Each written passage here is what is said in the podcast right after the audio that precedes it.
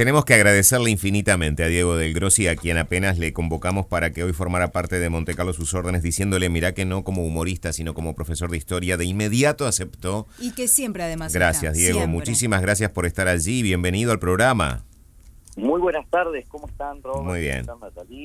Creo que, que, que, que Sabes que decíamos con Natalí hace un rato al aire que estamos como, como una, con un ánimo especial porque no podemos celebrar a sabiendas de que otros seres humanos en otras partes del mundo, aunque sean muy lejanos, eh, lejanos geográficamente, están sufriendo la posibilidad de una guerra que termine con sus casas, con sus vidas, con su familia, que termine una historia, ¿no?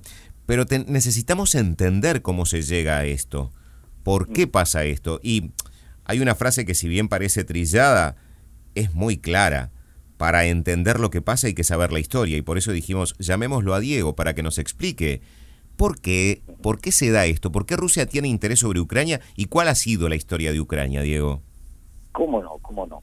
Eh, bueno, primero tenemos que poner un poco en contexto de qué sucedió a finales del siglo XX, hablando hace más de 30 años, cuando entre el año 89 y el año 91 cae la Unión Soviética con todos sus socios, o sea, cae lo que se les llama el comunismo real, muchas de las ex repúblicas socialistas soviéticas, recordemos que la URSS no era un país solo, era la unión de varias repúblicas, lo dice su nombre, Unión de Repúblicas Socialistas que se rigen más que nada por una unión de soviets o Consejo de Soviets. Muchas de esas repúblicas se independizaron. El, el, ejemplo más eh, cercano a nosotros es Armenia.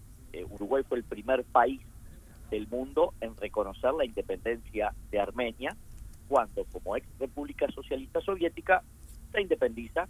De hecho, ahí está la Plaza Armenia, la tenemos ahí cerca del puerto del museo, ¿no?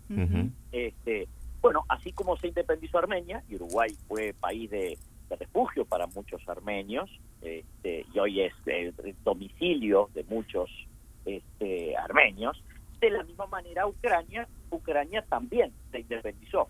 ¿eh? Y Ucrania se independiza en medio de una situación bastante particular. ¿Por qué? Bueno, porque Ucrania queda con un poder militar nuclear importante. ¿ah? Este es el primer punto. Anótenlo. Hoy ya Ucrania no tiene bombas nucleares. Ahora vamos a ver por qué. Voy a tratar de hacerlo lo más rápido posible, lo más claro posible. O sea, ya tenemos un punto. Se disuelve la URSS, queda por su lado con algunas repúblicas que le siguen siendo fieles, ahí se crea la, la, Unión Federal Rusa, la Comunidad de Estados Independientes o la Rusia como la conocemos hoy, pero algunas se van y se alejan de mamá gallina. ¿ah? Ucrania es una de ellas. Se queda con bombas nucleares y ahí Estados Unidos le dice a Ucrania, vamos a hacer una cosa, para mantener la paz global, devuélvanle sus bombas nucleares a Rusia, ¿ah? Que nosotros les vamos a garantizar su independencia. Eso dice Estados Unidos en el año 94 a Ucrania. Ucrania, ¿qué hace? Entrega sus bombas atómicas a Rusia, ex Unión Soviética. ¿Qué pasa internamente en Ucrania? Bueno, no todos los ucranianos estaban contentos con la independencia de Ucrania de Rusia. Y quedó una zona de Ucrania, la llamada zona del Donbass, algo así como si dividiéramos, si Uruguay fuera Ucrania, digamos que Rocha y 33 son la zona del Donbass ucraniano. Bien. Ellos no quieren separarse de mamá Rusia. ¿Y qué pasa? Crean movimientos secesionistas o separatistas que con ataques guerrilleros ¿eh? y terroristas atacan a las tropas ucranianas porque dicen, no, nosotros no queremos, queremos ser parte de Rusia. ¿eh? Es como si eh, Rocha y 33 quisieran ser parte de Brasil y hoy en estos momentos tuviésemos grupos guerrilleros de uruguayos rochenses y de olimareños ¿no? a favor de la unión con Brasil. El gobierno uruguayo tendría que reprimirlo. Eso es lo que ha hecho Ucrania en estos años con los prorrusos ucranianos que hay en el este del país. O sea que ya tenemos una situación militar compleja, porque Ucrania se quedó sin poder atómico, un problema de guerra interno, que es gente ucraniana que quiere seguir siendo parte de Rusia y para eso utiliza la fuerza, ¿ah? grupos guerrilleros, por su parte el gobierno ucraniano reprimiendo a prorrusos dentro del territorio ucraniano. Y acá viene el primer cisma. El primer cisma fue hace ocho años cuando Rusia ocupa la península de Crimea. Crimea es un pedacito de Ucrania. Es la salida al Mar Negro, ¿ah? los ucranianos, entre otras cosas. ¿ah? Haciendo esto, Rusia, ¿qué hace? Bueno, la excusa es proteger a la población de habla ruso, de cultura rusa o prorrusa en territorio ucraniano. Es muy parecido a lo que hizo Hitler con, no estoy comparando a Putin con Hitler, ¿eh? estoy poniendo un paralelismo militar. ¿ah? Una de las excusas que tuvo la Alemania del año 33 Hitler para invadir en el 39 Polonia fue proteger a los alemanes ¿ah? y a los polacos pro-alemanes del territorio polaco. ¿ah? O sea que ya hace tiempo que la cosa se viene fraguando. Putin hace tiempo que tiene su interés en Ucrania. Ucrania hace mucho que está peleando internamente por su estabilidad. Y cuando Ucrania se independiza, recibe no solo la oferta de defensa militar de Estados Unidos, a cambio de las famosas bombas atómicas para no crear problemas con Moscú, sino que además la Unión Europea le tiende la mano a Ucrania y le dice, bueno, ahora ya que no sos parte de la Unión Soviética y que sos independiente, no querés ser parte de la Unión Europea y de la OTAN, recordemos, la Unión Europea es una unión económica que mancomuna a gran parte de los países europeos, muy próspero, al lado de lo que fue Europa en otras épocas, la OTAN es la organización del Tratado del Atlántico Norte, o sea, es una unión militar ¿ah? que garantiza la paz y la seguridad en Europa. Entonces, Ucrania está en esa tentación. Ucrania quiere ser parte de la OTAN y de la Unión Europea. ¿ah? Pero claro, Rusia dice a la pucha, desde que cayó la Unión Soviética, primero, se me descartaló el Estado, se me fueron muchas de las repúblicas que yo tenía, entre ellos Armenia, Ucrania, Lituania, Estonia, ¿no? O sea, se me hizo pelota el imperio. Segundo, la OTAN me sigue avanzando hacia mis fronteras. Ejemplo, Polonia es parte de la OTAN. Polonia, el ejército polaco, hoy es parte de la unión de ejércitos que puede combatir hoy o mañana Rusia. Y vos decís, bueno, ¿y qué tiene de raro esto? Y tiene de raro que hasta hace 35 años Polonia era la base de los ejércitos comunistas, o sea, el pacto de Varsovia, de Polonia, ¿no? El pacto de Varsovia era la contraparte comunista a la OTAN. Entonces, hoy Rusia qué ve? Ve que la OTAN ha avanzado, un ex socio como Polonia ya es parte de la OTAN, que hay armas norteamericanas en Polonia, en la misma frontera con Rusia, y de repente ve que la OTAN y la Unión Europea están tentando a Ucrania para que se transforme, por decir así, en una nueva Polonia. La diferencia es que si mañana Ucrania entra a la OTAN, a la alianza militar que mancomuna a los países occidentales, capitalistas, liberales, que se ponen frente a Moscú, se enfrentan a Moscú, Estados Unidos, si quiere, instala misiles de corto, mediano, largo alcance en Ucrania. Y, ¿por qué no?, con cabeza nuclear.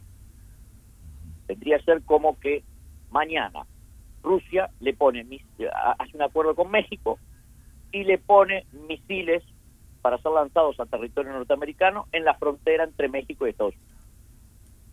Entonces Putin dijo, hasta acá fuimos.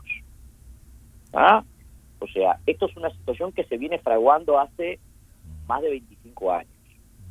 No es de un día para el otro que Vladimir Putin se levantó con dolor de hígado y dijo, ¿qué hago? ¿Voy a jugar al golf o invado Ucrania? ¿No?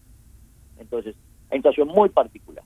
Ahora, Diego, uno está viendo las imágenes porque ahora las guerras se transmiten en directo, ¿no? Sí, sí. Y decíamos, aquí hay historias humanas y yo me preguntaba, y lo hablaba con Natalie, eh, hay una palabrita que quizás muchos uruguayos les desconocen, que es el holodomor, que fue también eh, una situación que vivió Ucrania eh, frente al régimen comunista, en el que murieron millones de personas. Y seguramente, yo decía, en la memoria colectiva de los ucranianos está la situación que se vivió por esa época y hoy debe haber mucha gente con pánico, historias de seres humanos que hoy deben de estar aterrados pensando en lo que va a venir. Sí, sí, eh, justamente lo que decía Robert, es que en el año 1932, más o menos, entre el 32 y en el 34, hubo una gran hambruna en Ucrania. Ucrania siempre tuvo ínfulas de secesionismo, siempre tuvo ánimos de independencia. Y en la época de José Stalin se sometió a Ucrania a una hambruna por la cual murieron 4 millones de personas. O sea, tal vez no esté muy, muy fresco el, el acontecimiento por la gente que ha sobrevivido, porque obviamente hay muy pocos sobrevivientes de esa época, pero sí está en, el, en los genes ucranianos la imagen de la Rusia opresora. Entonces, hay un gran miedo, obviamente que hay un gran miedo, pero que hay muchos intereses y de ambas partes. Yo puse en la madrugada, apenas me enteré que comenzó el, los ataques quirúrgicos de, del gobierno. Esto no es un ataque masivo, aclaremos que esto no es un ataque masivo, a nosotros nos puede parecer que es un ataque masivo. No, no, no, no tenemos idea de lo que es un ataque masivo. No, no, no, un ataque masivo sería una invasión. Si, si Rusia hiciera un ataque masivo contra Ucrania, eh, ya hubiese llegado a Kiev, ya hubiese tomado todo el territorio ucraniano. ¿Ah? Rusia tiene en este momento más de 2 millones de soldados, de los cuales 500.000 ya están prontos para invadir toda Ucrania si lo desean. ¿Por qué no lo van a hacer? Bueno, primero, no lo van a hacer porque hoy las guerras son tremendamente caras, tremendamente caras. Segundo, eh, Rusia no es un país tremendamente rico financieramente. Sí es rico en materias primas y en recursos naturales, ¿ah? pero es una de las 15 economías, no es ni la primera ni la segunda. Entonces, al ser la guerra muy cara, al Rusia no estar en posición de una guerra prolongada, ¿ah?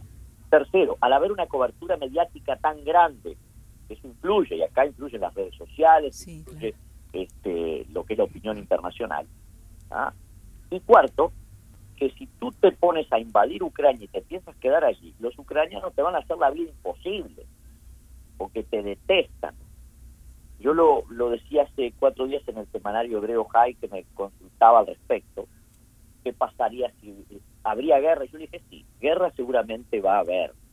Si eso es una guerra corta, una guerra quirúrgica y una guerra que tendrá como objetivo derrocar o debilitar lo suficientemente al gobierno de Kiev, capital de Ucrania, para que caiga y poner en su lugar a un gobierno pro Eso fue lo que yo dije hace cuatro días en el semanario hebreo High, el cual eh, lo imprimió y ya lo, puso en las redes hace cuatro días. Desgraciadamente es lo que está sucediendo. O sea, no es que yo tenga ni la bola de cristal, ni que yo sea un... No, no, no. Simplemente evalué cuáles son las variables. Acá hay muchas cosas y hay muchas omisiones de todo tipo. El gobierno de Ucrania tiene una gran omisión en la tarea de preparar a su gente para la guerra. Hasta ayer los ucranianos estaban yendo al gimnasio, estaban yendo a trabajar. Este, no, no, a ver, si hay una amenaza real como la hay desde hace aproximadamente unos seis años, siete, prepara a tu país para la guerra. O sea, no hubo una sola preparación para la guerra en, Ucrania. No puede ser que durante ocho años Estados Unidos dice que se entregó más de dos mil millones de dólares de, material militar a Ucrania. No puede ser que no haya una previsión ¿ah? con aviónica de vanguardia, con detectores de alerta temprana, con radares este, y con, con material este, antiaéreo, antiblindado. O sea, uno veía lo que eran las, los móviles de periodistas españoles en las líneas ucranianas, era igual a una trinchera de la Primera Guerra Mundial.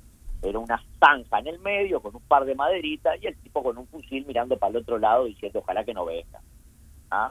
O sea, también eso es una omisión del gobierno ucraniano que puede ser a propósito, para victimizarse, porque está bien, a la opinión pública uno tiene que ver como el oprimido. ¿ah? Sí, acá hay un ofensor y un defensor. El ofensor es Rusia, el defensor es Ucrania. Ahora, ¿qué circunstancias se tuvieron que dar para que Rusia tomara esta decisión? No estoy defendiendo a Rusia, tampoco estoy defendiendo a Ucrania. Y eso lo digo, lo digo muy sueltito cuerpo, porque acá no hay santos, hay menos santos que otros, hay, menos demonios que otros. Acá no es ver quién es mejor, es ver quién es menos peor. Porque acá los intereses son muchos. A ver, eh, Diego, perdón, perdóname, estábamos escuchando muy atentamente lo que decías y un poco este, la pregunta venía por ese lado, ¿no? Este, sin hacer futurismo, ¿cuál es el, preámbulo? Eh, si este era el preámbulo de una guerra y qué iba a pasar ahora o ahora qué. Pero eh, con Robert hablábamos eh, y quizás desde, desde el ser naif un poco y pensar, ¿no se puede en el 2022 buscar otras maneras un poquito más amigables para llegar a un acuerdo? Y bueno, sí, sería lo ideal es lo ideal, pero desgraciadamente la Realpolitik nos dice otras cosas, ¿no? Eh, sí, sería lo bueno, eh, ni que hablar. La guerra, eh, primero, la, primera muerte en una guerra son los derechos humanos y la segunda muerte es la verdad. ¿ah? O sea, partiendo de esas bases, todo lo que sea guerra, obviamente, eh, obviamente que es, es nefasto para, para el ser humano pero hay, hay que ver en estos momentos qué es lo que está pasando en la Unión Europea. Eh, Estados Unidos acaba de proponer, por ejemplo, sacar a Rusia de todo lo que es los, mercados financieros globales, ¿no? Significa que no haya empresas rusas que coticen en bolsa, eh, lo que sería congelar los activos de Rusia fuera de Rusia, ¿no? O sea, dejarla maniatada ¿no? Este, financieramente en el exterior. La Unión Europea acaba de decir que eso no lo va a hacer. ¿Por qué no lo va a hacer? No lo va a hacer porque en estos momentos el gasoducto más grande que comunica a Europa con Rusia, porque Rusia es la principal abastecedora de gas natural y petróleo de la Unión Europea, ¿ah? donde congelen ese capital, los rusos no tienen plata para seguir el, el oleoducto. ¿ah? Y ahora están, pasando el invierno en estos momentos los, europeos. En estos momentos eh, nunca estuvo tan cara la energía en Europa. ¿Qué van a hacer? Ellos mismos se van a van a provocar que Rusia cierre las válvulas de gas natural y petróleo para Europa. Ahora que están todavía no terminó el invierno y la gente precisa calefacción, los autos precisan combustible, las fábricas precisan de ese combustible ruso y no lo van a hacer. ¿Por qué? Porque no hay, peor, no hay peor cosa que un europeo con hambre. El europeo cuando tuvo hambre te organizó la Primera Guerra Mundial, la Segunda Guerra Mundial, la crisis del 29, el nazismo, el fascismo, el comunismo, los excesos, el antisemitismo, o sea, la Revolución Francesa. O sea, acá hay tantos intereses, tantos intereses, y el principal socio energético de Rusia es Alemania, que es la que manda en la Unión Europea. La Unión Europea lo único que hizo en este momento es decirle a, Putin, ay, qué horrible, caca, culo, no hagas eso, malo, está, ya está. ¿Vos te imaginás a Churchill? Cuando Churchill dijo en el año en el año 40, no hay que transar con Hitler, ah, qué gordo belicista, uy, qué exagerado, yo tengo acá, les recomiendo un libro estupendo, que es Cinco días en Londres, mayo de 1940 son los cinco días en los cuales Churchill asume como primer ministro y le dicen de todo, de todo, porque el tipo no quería dialogar con Hitler. De todo, ¿eh?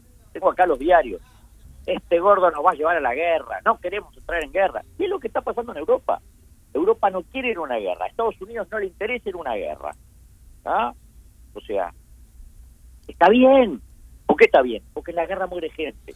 Diego, querido, Ahora, Gracias. Te tengo que cortar porque se nos vienen las noticias. No, yo me copo, me es que para, para eso te llamamos, justamente. tan claro, tan claro. Para eso te llamamos y te agradecemos infinitamente porque la verdad que nos has ilustrado, nos has dado una clase que ojalá fuera más extensa, pero viste que los, los tiempos ojalá Que, ojalá que esto no sea para más. Un abrazo enorme. Un abrazo, muchas gracias. gracias. Gracias. Diego Del Grossi, profesor de historia, estuvo con nosotros en la tarde de Monte Carlo.